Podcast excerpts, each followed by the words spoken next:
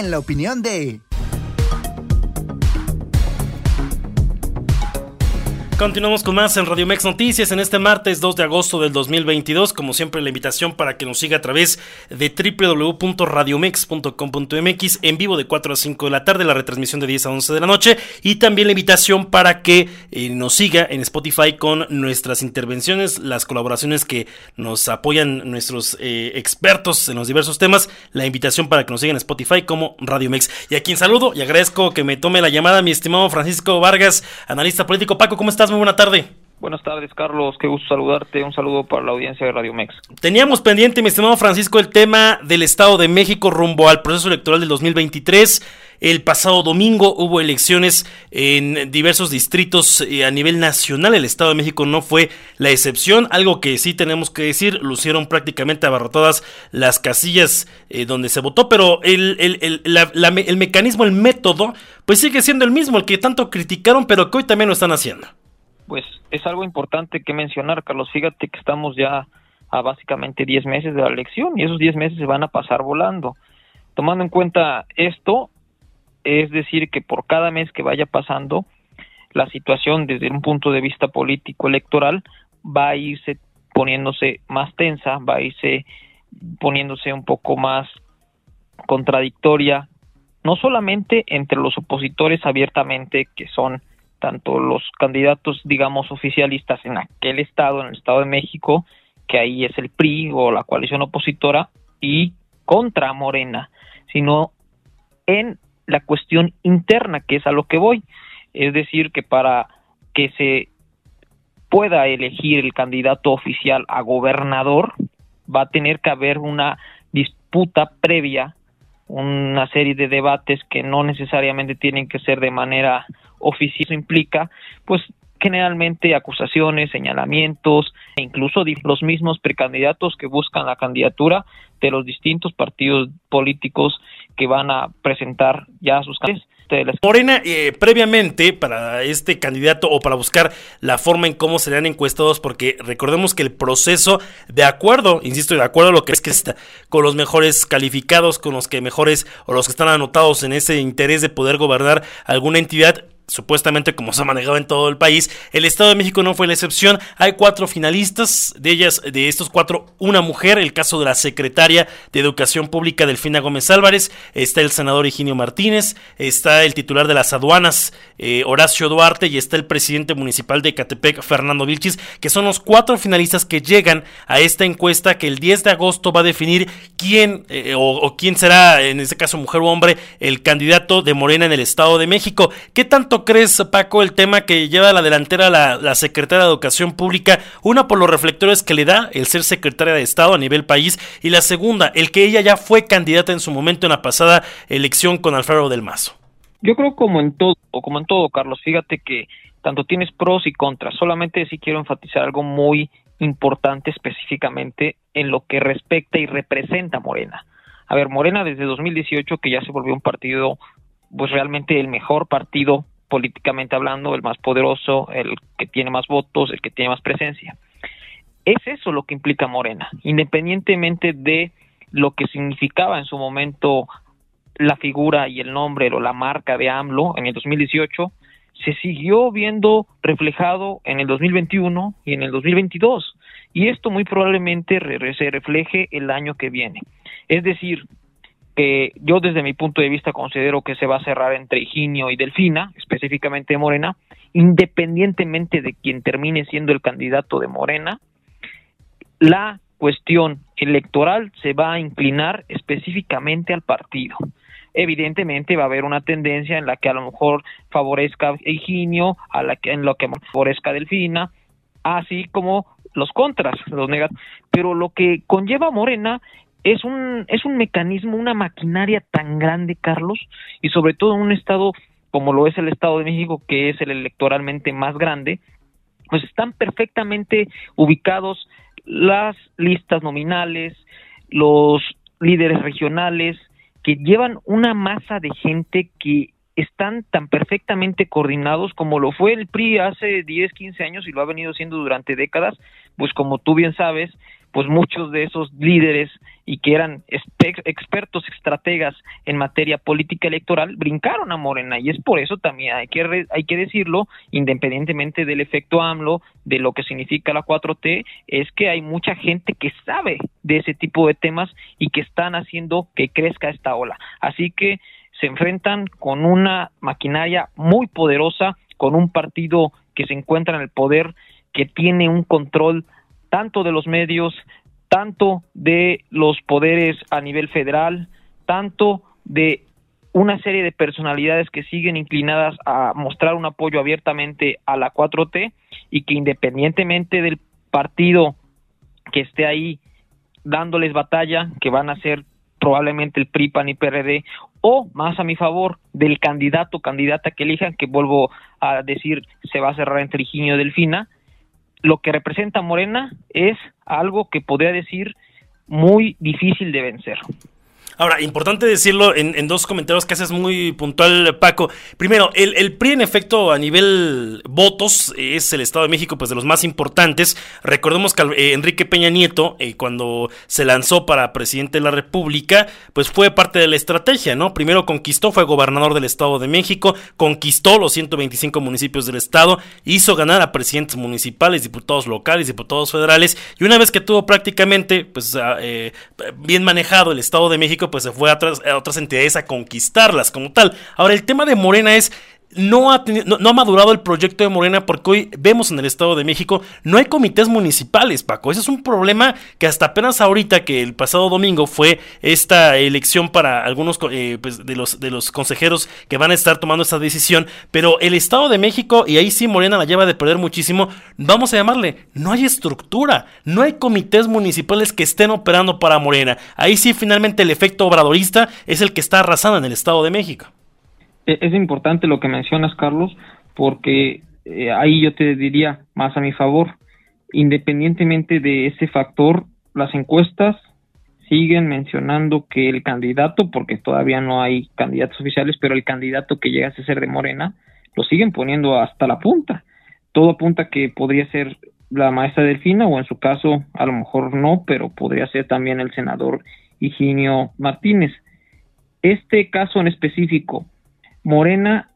implica una serie que tiene que ver con cuestiones ideológicas, con pensamientos muy particulares de personas que se ven identificadas tanto con la forma de gobernar, de pensar, de llevar a cabo una vida políticamente hablando, con la que ha llevado a cabo López Obrador, todo ese capital político, capital electoral que existía en el PRD, que hubo en su momento en el PRI, incluso hasta en el PAN, hoy migró a Morena ve tú a saber si realmente fue por factores ideológicos, también por intereses personales. Eso es lo que cuenta y eso es lo que toman en, cuenta también las, las propias casas encuestadoras, que si bien es cierto han tenido errores,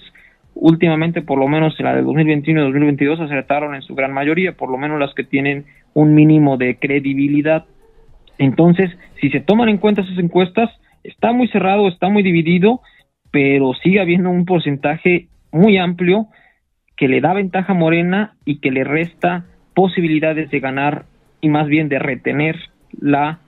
gobernatura del Estado de México a la oposición. Hoy en efecto no hay encuesta alguna previa ni siquiera la definición de candidatos, han puesto la, valorativa y colocando personajes. No hay ninguna encuesta que en efecto dé la derrota a Morena. Todo es todos, todas las encuestas indican con y sin candidatos que Morena se llevaría. Ahora sí que quien fuese la candidata o el candidato, Morena ganaría el Estado de México. Pero ahora, interpretando, llevándolo ya al tema de personajes, Paco, en el tema del PRI es eh, muy claro, el PRI quiere colocar candidato, obviamente el gobierno es priista de Alfredo del Mazo, está por una parte la actual secretaria de Desarrollo Social Alejandra del Moral Vela, que es pues vamos a llamarle la pieza del gobernador del Mazo, pero también está la, diputada federal Ana Lilia Herrera Ansaldo, que son las dos mujeres que podrían encabezar este proyecto en caso de que fuese así la decisión del PRI. Ahora, si hubiese alianza, solamente están eh, pues prácticamente platicando o definiendo que sea Enrique Enrique Vargas del Villar del Partido de Acción, eh, Acción Nacional quien fuese el candidato de la coalición o en este caso si el PAN tomara la decisión de ir solo prácticamente que no hubiese alianza, aunque todo parece indicar que habrá alianza tanto en el Estado de México como en el caso de Coahuila. A tu, a, tu criterio, a tu experiencia, eh, ¿qué, radar le convendría a la coalición colocar a una mujer competir con Delfina Gómez en caso que fuera mujer o en todo caso si fuera un duelo de caballeros eh, meter a Enrique Vargas en contra de Higinio Martínez?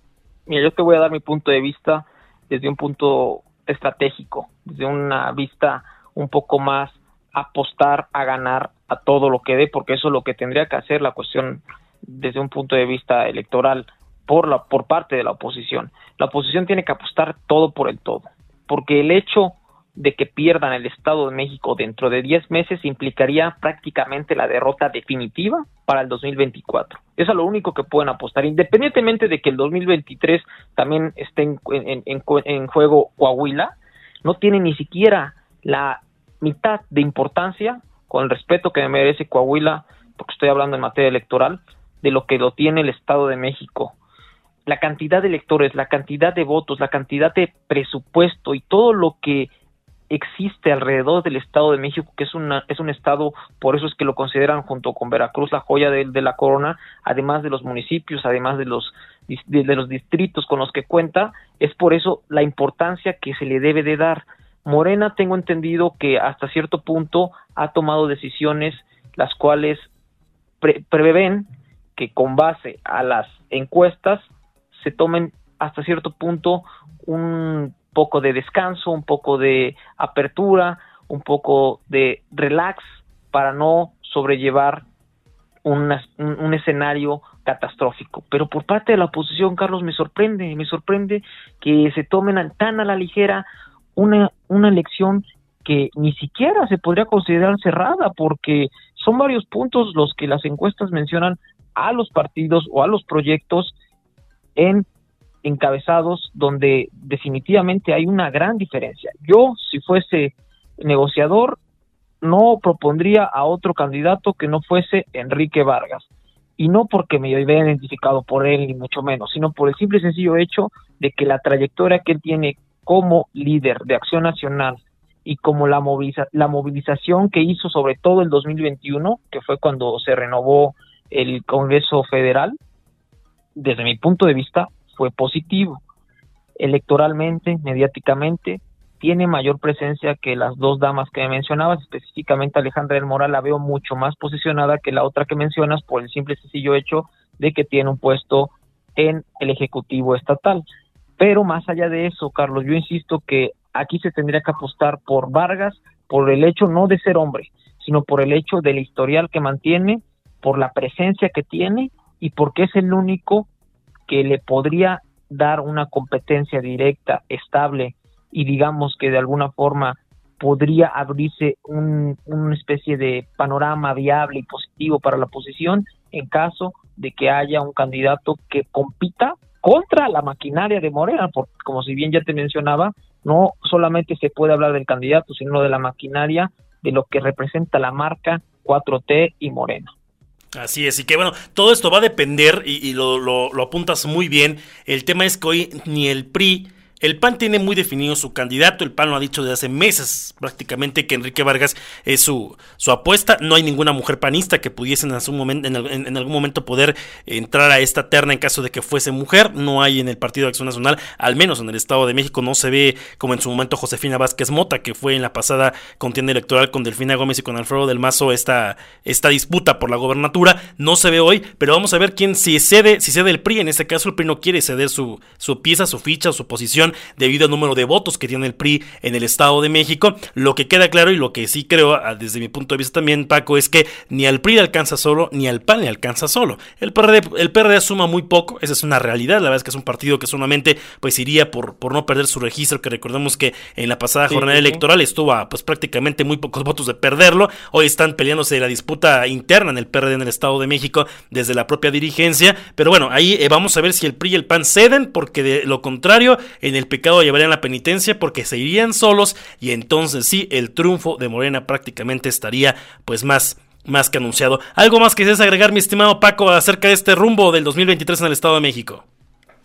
Bueno, pues que es muy importante que tomen en cuenta que la derrota no significa precisamente el que terminen siendo vencidos por completo desde un punto de vista político, es decir, que si Morena obtiene la gobernatura y se la lleva con el candidato que fuese, sea una gobernadora o sea un gobernador guinda, un gobernador más a la 4T, hay que tomar en cuenta que el voto a la oposición sigue sirviendo de algo, sirve, sirve para que haya ayuntamientos opositores, sirve sobre todo para que el gobernador, no, en este caso del Estado de México, pero sino para cualquier gobernador,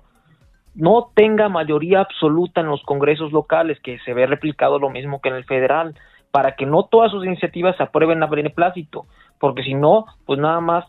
arrasaría y se tendrían que se tendrían que inclinar y apostarle únicamente a lo que les proporcione la ley en materia de diputados plurinominales que son muy mínimos y aún así se quedarían con una mayoría dentro del partido oficialista. Eso no implica ni tampoco se, se, quiere ver reflejado en los votos que se le den al gobernador con los mismos que se le dan a los diputados locales o a los mismos que se le dan a algunos alcaldes, síndicos, etcétera, sino simple y sencillamente a que apuesten todo, a que sigan trabajando para que no siga creciendo una ola que naturalmente no va, no va por buen camino, hasta los propios candidatos se tiene que mencionar esto, no tienen un muy buen historial que digamos, pero lo mismo que te voy a repetir desde el inicio, una maquinaria tan grande como lo es Morena tiene que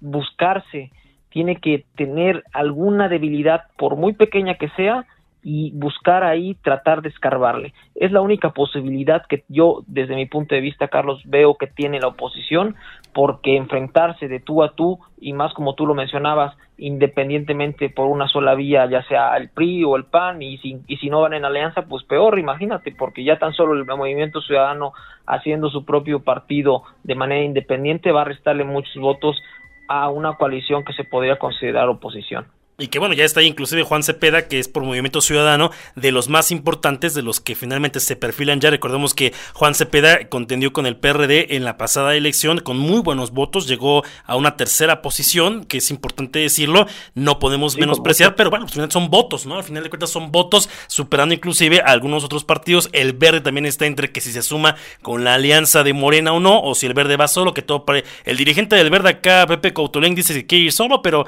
pues a nivel nacional le dicen momento tenemos que ir en alianza con Morena. Entonces, pues ahí no es lo que diga el dirigente estatal, sino lo que diga la cúpula nacional del Verde Ecologista, si va o no en el Estado de México en coalición. Pues, mi estimado Paco, vamos a. Este es el inicio, porque, pues digo, es el inicio porque eh, con las elecciones del pasado domingo de los consejeros, pues se da el arranque oficial de lo que será este cambio de gobierno en el Estado de México para el 2023. Lo que sí creo es que el Estado de México hará historia. No sé si para bien o para mal, pero hará historia el Estado de México. Y sí veo, sí veo, al menos vislumbro a nivel periodístico de que se acerca cada vez más que una mujer, por primera vez en la historia del Estado de México, pueda ser gobernado. Está esa latente posibilidad, hoy más que nunca, de que el Estado de México sea, pueda ser gobernado por una mujer. Obviamente sin importar ahorita en este momento el partido. Ya estaremos viendo a ver si se cumple o no lo que periodísticamente estamos hablando. Mi estimado Paco, como siempre agradecido por tu comentario. Igualmente, Carlos, y hay que recordar algo muy importante, algo que también pasó, pasó, pasó en su momento con el Estado de Veracruz. El Estado de México toda la vida ha sido gobernado por el partido oficialista, el PRI, y ese rayo de esperanza de mucha gente que a lo mejor se considera ajena a la política, ve, en este caso específicamente en Morena, una, una posibilidad y una oportunidad de darle la oportunidad a alguien que se considera opositor a estos intereses y a todo lo que conlleva una maquinaria que ha gobernado ese estado durante décadas. Entonces, habría que, decían por ahí, darles el beneficio de la duda, habrá muchos que hagan eso y se respeta. En una democracia se pierde o se gana y se tiene la libertad, afortunadamente, de realizar ese tipo de decisiones. Muy bien. Pues ya después platicaremos también de los presidenciales, porque las corcholatas, las corcholatas, porque decías tú en un tuit que leía en tu cuenta eh, respecto al tema de ganar el Estado de México. Del fin, daríamos paso a que la doctora Sheinbaum podría ser la presidenta de, México en el, próximo, la próxima administración. Platicamos, ¿te parece la próxima semana del tema de las corcholatas, mi estimado Paco? Me encantaría, Carlos, sería un placer. Como siempre, agradecido, Paco, un fuerte abrazo. Abrazo, Carlos, saludos. Muchas gracias a Francisco Vargas, él es analista político, como siempre, con este comentario pues interesante, que eh, más allá de otro tema, pues busca contrastar entre las propuestas en lo que se tiene y pues darle un poco de lectura al juego político que se trae. Él es de Veracruz, por eso ya hacía mucha referencia el tema de Paco de Veracruz, porque se vio el cambio una vez que el prismo termina de gobernar el estado, hoy está siendo gobernado por Cuitlao García, que es de Morena, y bueno, pues ahí los resultados están finalmente al escrutinio público.